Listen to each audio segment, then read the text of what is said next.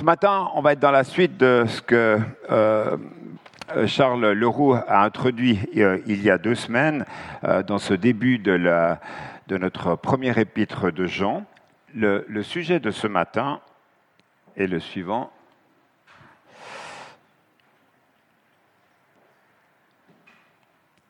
J'ai un petit problème, Christophe.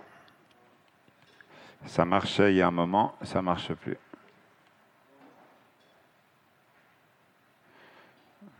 Ça marche? Oui, ça marche, c'est bon. Voilà le sujet qu'on va aborder ce matin. Une personne intègre est une personne qui n'a rien à cacher, qui est la même en public et en privé. C'est une personne qui fait tout pour être honnête vis-à-vis d'elle-même et vis-à-vis des autres. Est-ce que vous pourriez spontanément citer le nom d'une femme ou d'un homme intègre dans la Bible? Alix? Rachel? Dans la Bible, hein. Certains d'entre nous euh, rigolent parce qu'on a quelqu'un qui s'appelle Rachel dans l'Église. Oui. Job? Oui. Il faut parler plus fort. Noé? Jean? Est-ce que toutes les personnes, hommes et femmes que vous m'avez citées, d'ailleurs il y avait beaucoup d'hommes, j'ai trouvé, euh, est-ce que tous les hommes et les femmes que vous avez cités étaient des hommes et des femmes nickel, sans problème, sans difficulté, sans avoir euh, euh, pratiqué activement le péché? Non. On va voir justement qu'est-ce que ça veut dire être un homme et une femme intègre dans le texte qu'on va lire dans un instant. Tout d'abord, en guise d'introduction, réalisons bien que l'apôtre Jean, qui a écrit cette première épître de Jean, au moment où il l'a écrit, il avait à peu près 90 ans. Et dans le texte que nous allons méditer, il s'adresse en fait finalement à la troisième génération euh, des, des chrétiens. Et si l'on regarde globalement, nous apercevons que ceux-ci n'ont pas vraiment compris ce que signifie être chrétien. Et on va voir ça un peu plus en détail. Réalisons aussi que Jean euh, fait partie euh, des apôtres qui ne sont pas morts martyrs. Et c'est pour cela qu'il va écrire plusieurs lettres, en fait, aux chrétiens. Il y a les trois épîtres de Jean, il y a l'évangile de Jean, qui est un évangile un peu particulier, plus intimiste, et il y a surtout l'Apocalypse de Jean, et notamment ce focus qui est fait au début de l'Apocalypse de Jean avec les sept lettres aux églises où il, mentionne un certain nombre de choses propres à chacune de, ces communautés. On avait l'occasion de méditer euh, ces passages à la fin de l'année scolaire de l'année dernière. Jean donc se soucie de ceux qui s'appellent chrétiens, qui ont grandi dans l'Église et qui sont familiers avec les pratiques de la communauté. Mais après avoir lu le texte qu'on va lire dans un instant, on devra se poser la question, est-ce que je me comporte comme un chrétien doit se comporter et est-ce que mes valeurs sont celles de l'Évangile? Voilà, je vous invite maintenant à ce que l'on puisse lire euh, l'Évangile de Jean, chapitre 1, et je vous propose de lire à partir du verset 1. Comme ça, on va relire les textes qu'on a médités il y a deux semaines en arrière, et ça nous donnera un petit peu une bonne introduction aussi par rapport à ce matin. Nous vous annonçons le message de celui qui est la vie. Nous vous annonçons ce qui était dès le commencement. Nous l'avons entendu, nous l'avons vu de nos propres yeux, nous l'avons contemplé et nos mains l'ont touché. Celui qui est la vie s'est manifesté, nous l'avons vu, nous en parlons en témoin et nous vous annonçons la vie éternelle qui était auprès du Père et qui s'est manifestée pour nous. Oui, ce que nous avons vu et entendu, nous vous l'annonçons à vous aussi, afin que vous aussi vous soyez en communion avec nous. Or la communion dont nous jouissons est avec le Père et avec son Fils Jésus-Christ. Si nous vous écrivons ces choses, c'est pour que notre joie soit complète. Voici le message que nous avons entendu de Jésus-Christ et que nous vous annonçons. Dieu est lumière et il n'y a aucune trace de ténèbres en lui. Si nous prétendons être en communion avec lui tout en vivant dans les ténèbres, nous sommes des menteurs et nous n'agissons pas comme la vérité l'exige de nous. Mais si nous vivons dans la lumière, tout comme Dieu lui-même est dans la lumière, alors nous sommes en communion les uns avec les autres. Et parce que Jésus, son Fils, a versé son sang, nous sommes purifiés de tout péché. Si nous prétendons n'être coupables d'aucun péché, nous vivons dans l'illusion et la vérité n'habite pas en nous. Si nous reconnaissons nos péchés, il est fidèle et juste, et par conséquent, il nous pardonnera nos péchés et nous purifiera de tout le mal que nous avons commis. Si nous prétendons ne pas être pécheurs, nous faisons de Dieu un menteur, et sa parole n'est pas en nous. Mes chers enfants, je vous écris ceci afin que vous ne péchiez pas.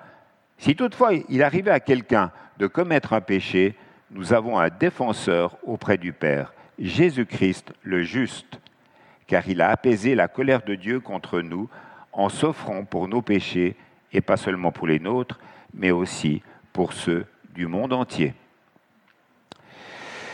Tout d'abord, une remarque que je me suis faite après avoir entendu le Masterchef de Charles Leroux il y a deux semaines.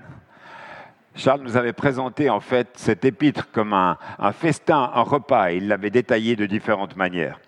Au verset 4, il est dit, nous vous écrivons cela, c'est Jean qui parle, nous vous écrivons cela pour que notre joie soit complète. Et c'est ce notre joie qui m'a interpellé. Jean voulait que ces chrétiens découvrent ce que cela veut dire être en communion avec Dieu et avec Jésus. Et pour cela, il leur communique cet épître afin que sa joie, sa joie à lui, à Jean, soit parfaite, soit complète. Et j'ai trouvé ça assez étonnant il ne le fait pas, il ne le dit pas pour que ses auditeurs, ses lecteurs aient une joie complète et parfaite, mais il le fait pour que lui-même soit rempli de joie. Jean, ce communicateur de l'amour de Dieu, voulait, au travers de ses paroles, être un, un, intermédiaire, un médiateur entre Dieu et ses chrétiens. Il leur montre finalement qu'être un chrétien, ce n'était pas être dans la morale, dans la tristesse, mais c'est vivre une communion avec Dieu qui change tout et qui donne de la joie à chacun. Et on trouve dans cette partie de, de cet épître qu'on a lu, euh, qu'on vient de lire ce matin, cinq marques de ce qu'est un chrétien intègre, un chrétien qui veut marcher dans la lumière en se gardant du péché. En premier, c'était l'objet de la méditation d'il y a deux semaines, nous avons la présentation de qui est la personne de Jésus, et c'est normal, car la foi, c'est d'abord avoir un rattachement avec Jésus, un Christ qui transforme nos vies. Première marque, un chrétien, un attachement à Jésus. La deuxième marque, en fait, c'est le fait que l'on vive une vie de relation avec Jésus. L'écoute de son enseignement change véritablement notre vie. Euh, voilà, ça, c'est deux aspects, on les a médités dans les quatre premiers versets il y a deux semaines. La troisième marque de cette vie intègre, c'est lorsqu'un chrétien dit des choses, mais vit les choses. Sa vie n'est pas parfaite, mais il veut, il a ce désir au fond de lui-même d'avoir une vie cohérente, une vie authentique, à l'opposition d'une vie hypocrite. Relisons les versets 5 et 6 qu'on a lus il y a un instant. Voici le message que nous avons entendu de lui et que nous vous annonçons. Dieu est lumière, il n'y a pas en lui de ténèbres. Si nous disons que nous sommes en communion avec Dieu et que nous marchions dans les ténèbres, nous mentons et nous ne pratiquons pas la vérité. Donc pour Jean, on a l'impression que c'est vraiment le message radical. Lorsque l'on se convertit, il y a des bouleversements qui se passent dans notre vie on ne peut pas rester insensible au message de l'Évangile. L'Évangile transforme nos vies, l'Évangile transforme notre existence. Quand on invite Dieu dans notre vie, on n'est plus le même. Lorsqu'on dit des belles choses lors de notre baptême, on appartient à Jésus et après, on a ce désir de ne plus vivre dans les ténèbres ou de ne plus vivre dans le péché, comme nous le dit ce passage. Et Jean n'y va pas par quatre chemins. Il nous dit, tu mens et tu ne pratiques pas la vérité si finalement tu mènes une double vie. Donc, plus tu passes du temps avec Jésus dans la lecture et la méditation de sa parole et dans la relation avec d'autres chrétiens, et plus Jésus va influencer ta vie. D'ailleurs, de la même manière, plus vous allez passer du temps avec des personnes qui ont une forte influence sur vous, et plus elles auront une influence positive ou négative sur vous. Et à cet instant, par rapport à ce que je viens de dire, la question que vous devriez vous poser, vous poser c'est avec qui passez-vous le plus de temps? Et Jésus nous dit dans ce passage que Dieu, plutôt Jean nous dit dans ce passage que Dieu est lumière. Donc, si tu passes du temps avec Dieu, ta vie va changer petit à petit. Dieu va mettre le doigt sur un certain nombre de choses petit à petit, et c'est normal. Et c'est extraordinaire de le, penser, de, bien le réaliser, c'est que le Dieu Tout-Puissant est là, présent par son esprit en nous, et c'est lui qui petit à petit, au fil du chemin qui est le nôtre, va nous aider à être dans cette croissance spirituelle. Vous le verrez dans, le texte dans, dans deux semaines, euh, en fait, que, que Jean s'adresse aux petits-enfants, il s'adresse aux jeunes gens, il s'adresse aux pères, il s'adresse à toutes les générations d'une vie d'Église. Et ça m'interpelle, cette réalité-là. Souvent, j'entends de la part des aînés dans la foi, lorsqu'on réfléchit sur un sujet, Ah, mais je connais déjà ça. La question de fond qui nous est posée dans cette épître de Jean, tu connais, oui, mais qu'est-ce que tu pratiques? L'enjeu, il est là. Et c'est un enjeu de radicalité, finalement. Et ce que l'on veut, le désir, c'est que finalement, au travers du thème de cette année, euh, ce n'est pas de la théorie, mais c'est une réalité pratique, une réalité concrète. En étant plus près de Dieu, qui est un Dieu d'amour, un Dieu de justice et un Dieu de lumière, on veut se brûler au contact de Dieu. On veut qu'il y ait une transformation dans nos vies. On veut qu'il y ait quelque chose qui, se bouge, qui, qui nous permette d'être dans une croissance spirituelle beaucoup plus grande je parle de brûler, je parle de lumière, c'est un petit peu pour donner une image comme un ciel éthique. Cette posture-là, par rapport à, à l'observation que fait le praticien là, on l'aime pas trop. C'est chez le chirurgien, c'est chez votre dentiste qui essaye de voir quelque chose dans votre bouche. Et ce moment-là, cette posture-là, on n'aime pas trop. Mais tu vois-t-il que cette lumière, ce ciel éthique-là, donne une clarté totale sur la réalité exposée. Il n'y a, pas de zone d'ombre sous cette lumière-là. Et pour Jean, son raisonnement est simple. Si tu vis avec Dieu, tu ne peux pas continuer à marcher et vivre une conduite de vie qui serait en opposition avec ce que Dieu veut de toi. Ce que je viens de dire là, cela ne veut pas dire que nous n'allons plus pécher, mais cela veut dire que quand la présence du péché, elle est là dans notre vie, cela devrait nous rendre mal à l'aise. Pourquoi cela? Dieu est lumière, mais Dieu est trois fois saint aussi. Et nous sommes invités à un chemin de sainteté. Et Jean va jusqu'à nous dire, fais attention, parce que là, si tu continues à te vautrer dans le péché, tu es dans le mensonge. Cela veut dire que celui qui connaît Dieu a le désir de vivre une vie d'intégrité. Il va se battre contre son péché. Il va le refuser. Et ça, c'est la marque d'un vrai chrétien, d'un chrétien authentique. C'est un homme ou une femme qui regarde à la sainteté de Dieu, qui regarde à sa lumière et qui de plus, en plus a horreur du péché qui pourrait se développer en lui. Bien sûr, on est tout à fait conscient de cela, que la notion d'intégrité, ce n'est pas une valeur éthique que le monde va mettre en valeur. Vous voyez bien dans un milieu de vie professionnelle combien cela est compliqué d'être des hommes et des femmes intègres. Mais pour un chrétien, c'est le fait d'être ouvert à la, la, lumière que le Seigneur veut mettre dans notre vie. Et c'est ça qui petit à petit va nous aider à avoir un témoignage d'intégrité vis-à-vis de ceux et celles qui nous entourent. Pour l'Église, avec un grand E, lorsque nous perdons ce témoignage d'intégrité, en fait, finalement, nous n'avons plus rien. D'ailleurs, vous l'avez sûrement, vous avez, vous, vous avez sûrement entendu ces paroles. La première chose que disent des personnes qui ne veulent plus aller à l'Église, ils disent les chrétiens sont des hypocrites. Ils parlent, mais ils ne font pas. Ils mènent une double vie. Et là, il y a un avertissement pour chacun d'entre nous par rapport à ça, sur ce travail intérieur qui doit se faire. Et si nous sommes dans cette attitude de, faux semblant, d'hypocrisie, de, double vie, nous devons demander pardon à Dieu. Ça devrait être notre premier réflexe. Nous y avons été invités tout à l'heure, plutôt sous l'angle de, de, déposer des fardeaux et des difficultés que nous pourrions avoir. Là, ce que l'apôtre Jean souligne, c'est la réalité finalement, que cette réalité du péché, nous devons l'assumer et nous devons la gérer en allant à la croix pour cela. Porter le nom de Jésus, c'est quelque chose à assumer.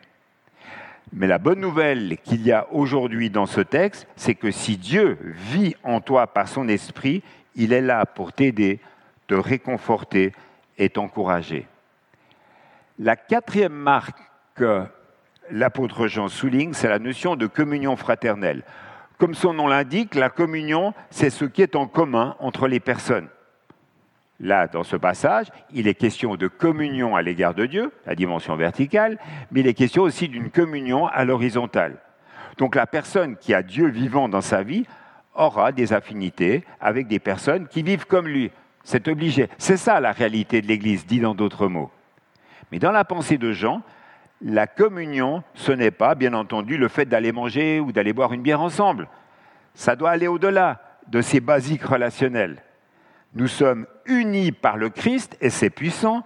Et au verset 6, Jean nous rappelle la réalité de notre péché relationnel. Si nous disons que nous sommes en communion avec Jésus et que nous marchions dans les ténèbres, nous mentons et nous ne pratiquons pas la vérité.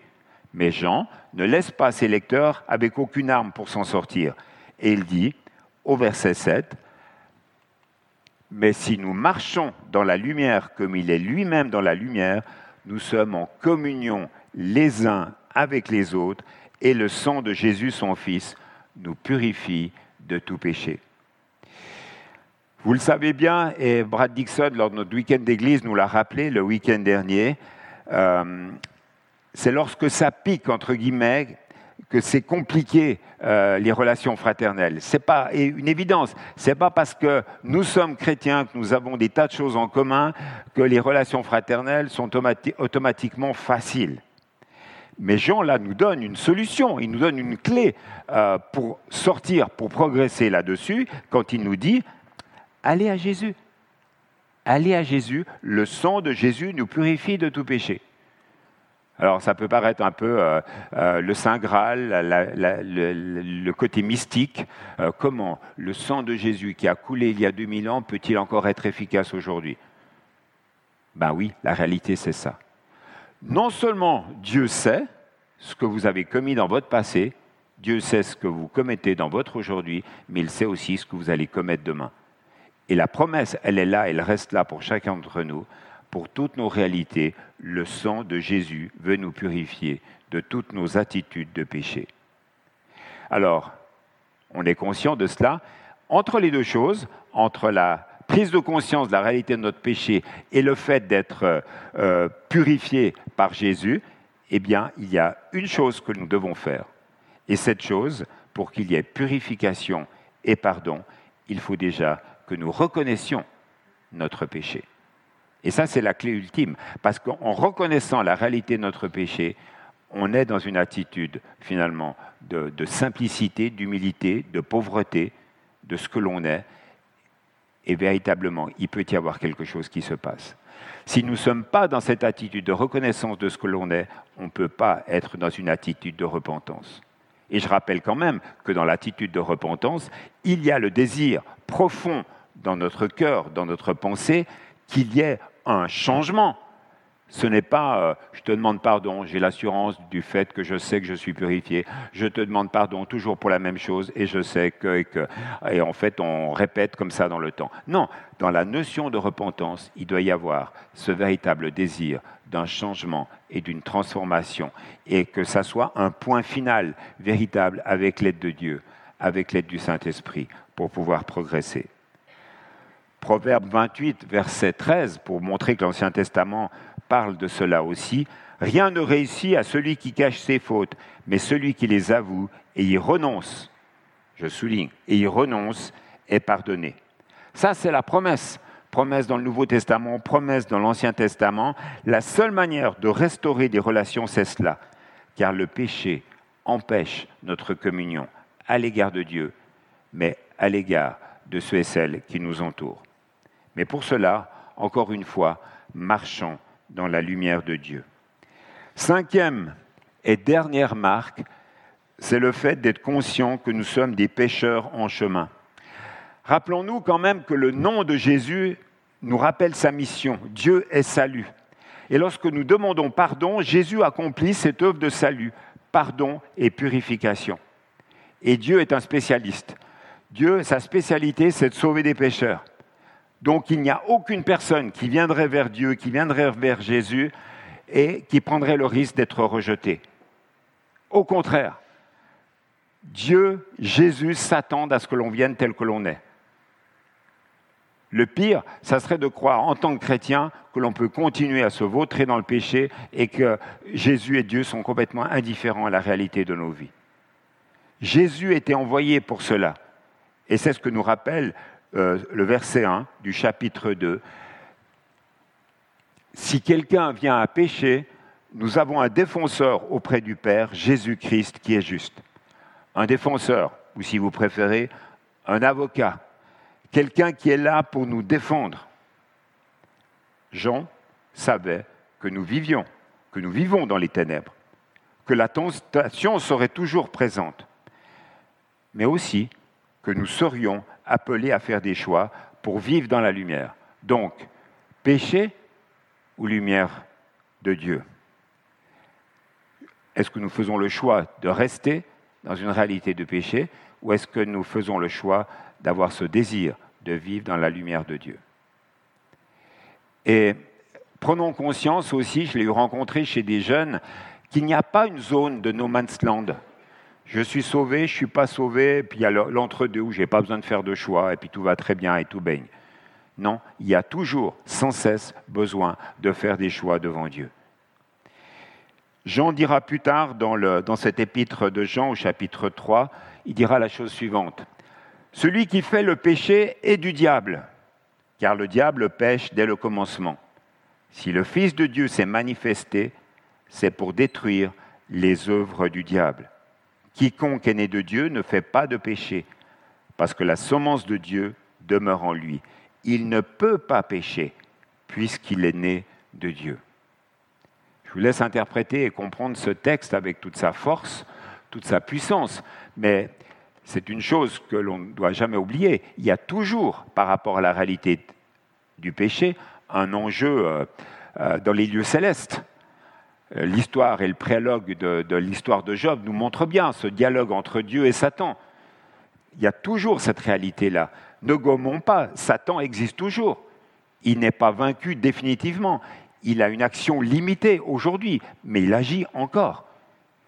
Et celui qui nous tente, on le voit bien dans la tentation de Jésus dans les évangiles, c'est Satan, qui est là derrière. on ne le perçoit pas comme ça, parce qu'on n'arrive pas à l'imaginer. Mais il y a la réalité d'un combat et d'une lutte qui est d'ordre spirituel. Et ce texte nous montre que nous avons tous des domaines où nous sommes vulnérables à la tentation. Et ce texte-là est, un avertissement pour chacun d'entre nous. Et ces faiblesses nous donnent accès au diable. Nous sommes là, dans cette épître, devant des personnes qui se disent chrétiennes et qui, et qui justifiaient leurs péchés. Donc si nous voulons remporter la victoire sur un péché précis dans la réalité de notre vie, quelque chose qui contrôle nos vies, quelque chose sur lequel on est dépendant, quelque chose contre lequel on lutte, eh bien, finalement, on doit adopter trois attitudes que je vous suggère. Tout d'abord, rechercher la force du Saint-Esprit et nous imprégner de la parole de Dieu.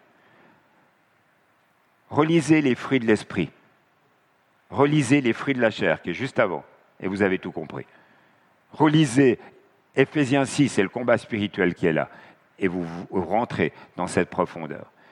Recherchons cette force que donne le Saint-Esprit pour pouvoir lutter. S'imprégner de la parole de Dieu, pourquoi? Parce que des textes comme celui de, de ce jour sont pour nous une lumière qui vient sur nos vies et qui nous aide à comprendre l'enseignement que nous donne Dieu. Et il est là pour notre édification et pour nous fortifier dans notre foi. Deuxième suggestion, Deuxième encouragement, évitons les situations ou les personnes qui peuvent constituer une, tentation pour nous. Réfléchissez ce que c'est pour vous, chacun pour sa part. Des situations, mais ça peut être des objets, ça peut être des écrans, ça peut être des livres, ça peut être des personnes, ça peut être euh, des collègues de travail, ça peut être toutes sortes de choses. Évitons-les. Faisons un large détour. Et puis troisième aspect, et on a peut-être un peu moins l'habitude de cela, recherchons l'aide de chrétiens en leur accordant le droit de nous demander où nous en sommes et de prier pour nous. Ça, c'est la notion de redevabilité dans le 1. D'avoir un frère, d'avoir une sœur avec lequel on peut prier régulièrement et qui va nous, avec lequel on a partagé notre, nos luttes, nos combats. Et ce frère et cette sœur qui va pouvoir nous dire eh, Tu en es où par rapport à ce que tu m'as partagé? Pas d'esprit de jugement, pas d'appréciation, mais une personne qui est là, qui est à l'écoute et qui est prêt à prier avec nous, qui est prêt à lutter avec nous, qui est prêt à, à se mettre à genoux avec nous pour combattre. Jean voulait que ces chrétiens qui lisaient cet épître soient intègres, donc des personnes qui n'ont rien à cacher et qui seront les mêmes en public et en privé. Des personnes qui marchent selon les exigences et les valeurs de la Bible.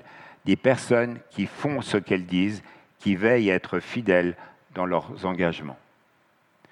Je conclus. Qu'allons-nous retenir de ce texte et de ces cinq marques du chrétien? Tout d'abord, le rappel pour mémoire. Première marque, un attachement à Jésus. Deuxième marque, une vie de relation avec Jésus. Donc ça veut dire une compréhension toujours plus grande de son enseignement. Une pensée m'est revenue cette semaine, pendant le temps du confinement, on avait médité le sermon sur la montagne, les enseignements de Jésus. Vous vous souvenez avec Claude Bécher, hein cet enseignement en profondeur. Quand on est au contact de l'enseignement de Jésus puis qu'on est ouvert petit à petit, notre vie devient de plus en plus comme celle de Jésus. Troisième aspect, une vie intègre, donc une vie d'une personne qui fait ce qu'elle dit. Quatrièmement, une personne qui vit la communion avec Dieu et avec les autres, la communion fraternelle. Et une personne qui reconnaît qu'elle reste pécheur, qu'elle est en chemin, mais qu'elle veut véritablement dépendre de Dieu. Voilà la conclusion. Quand on reconnaît, frères et sœurs, nos fautes, la réalité de nos péchés, nous avançons, on progresse et on trouve la liberté. Alléluia, c'est de la joie, la liberté. Mais ça nécessite de l'humilité, qui est le contraire de l'orgueil, de croire qu'on est arrivé et qu'on sait. Puis le deuxième constat, en fait, finalement, au travers de ces cinq marques, c'est une question qu'on doit se poser finalement. Est-ce que le témoignage de ma vie montre que j'appartiens à Dieu? Est-ce que mon langage correspond finalement aux convictions que j'ai partagées à mon baptême, que je partage à ceux qui, à ceux qui m'entourent Est-ce que mes actions, langage, action, est-ce que mes actions correspondent à mes paroles? Et oui, le message de l'Évangile est toujours là. Grâce à Jésus-Christ, le pardon est offert, la réconciliation avec Dieu est offerte et des recommencements sont toujours possibles. Et ça, je le souligne trois fois des recommencements sont toujours possibles. Quand Jésus s'adresse à Pierre après, après l'attitude qu'il a eue vis-à-vis de, de, lui, m'aimes-tu, m'aimes-tu, m'aimes-tu? Et chaque fois, Jésus rentre en profondeur dans le cœur de Pierre. Peut-être vous qui êtes ici, vous n'avez jamais entendu, pourquoi pas, ce que je viens de dire. Alors j'aimerais redire que oui, c'est possible pour toi aussi Jésus étend ses bras d'amour pour toi, qui que tu sois, et accepte, t'es invité à accepter cette proposition d'amour. J'aimerais qu'on puisse euh, finir ce temps de message. J'ai demandé aux musiciens euh, de pouvoir nous accompagner avec euh, ces belles paroles de ce chant qui est Sauve avec puissance. C'est vraiment ce que j'aimerais vous laisser comme, comme parole et comme, comme encouragement.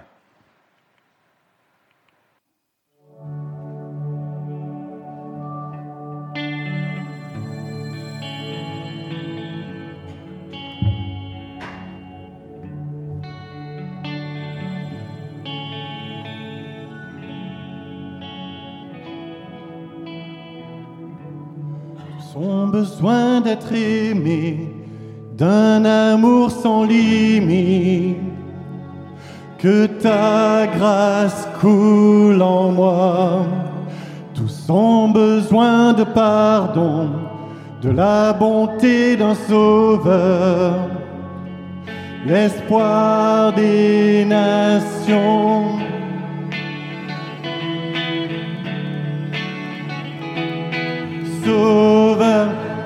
Déplace les montagnes.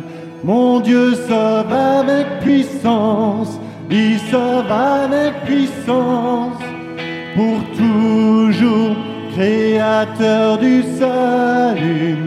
Jésus a vaincu la mort, il a vaincu la mort.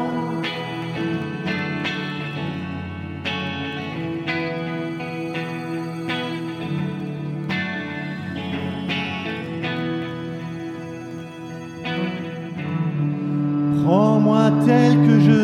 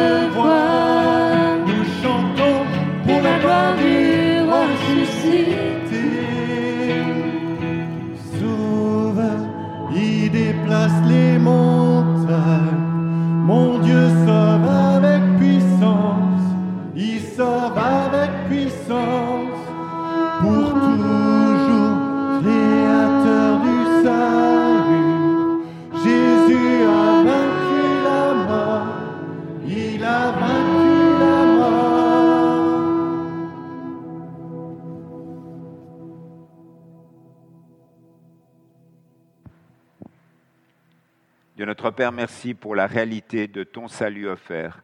Merci pour la gratuité de ce salut. Merci parce que tu veux véritablement aujourd'hui continuer ton œuvre dans nos cœurs et dans nos vies. Et on te rend grâce pour cela. Merci de tes encouragements. Merci pour cette parole qui nous rappelle que tu es lumière. Pour cette parole qui nous rappelle aussi que ton désir pour nous, c'est que nous progressions de plus en plus près de cette lumière, afin que nous-mêmes, nous puissions être à notre tour lumière pour tous ceux et celles qui nous entourent. Seigneur, merci pour euh, ton soutien, merci pour cette œuvre de purification, de transformation, et merci aussi pour nos frères, nos sœurs, pour l'Église. Merci pour ce que nous pouvons vivre ensemble grâce à toi. Nous te bénissons, Seigneur. Continue ton œuvre dans nos cœurs et dans nos vies. Continue de nous parler. Nous te le demandons dans ton beau nom. Amen. Amen.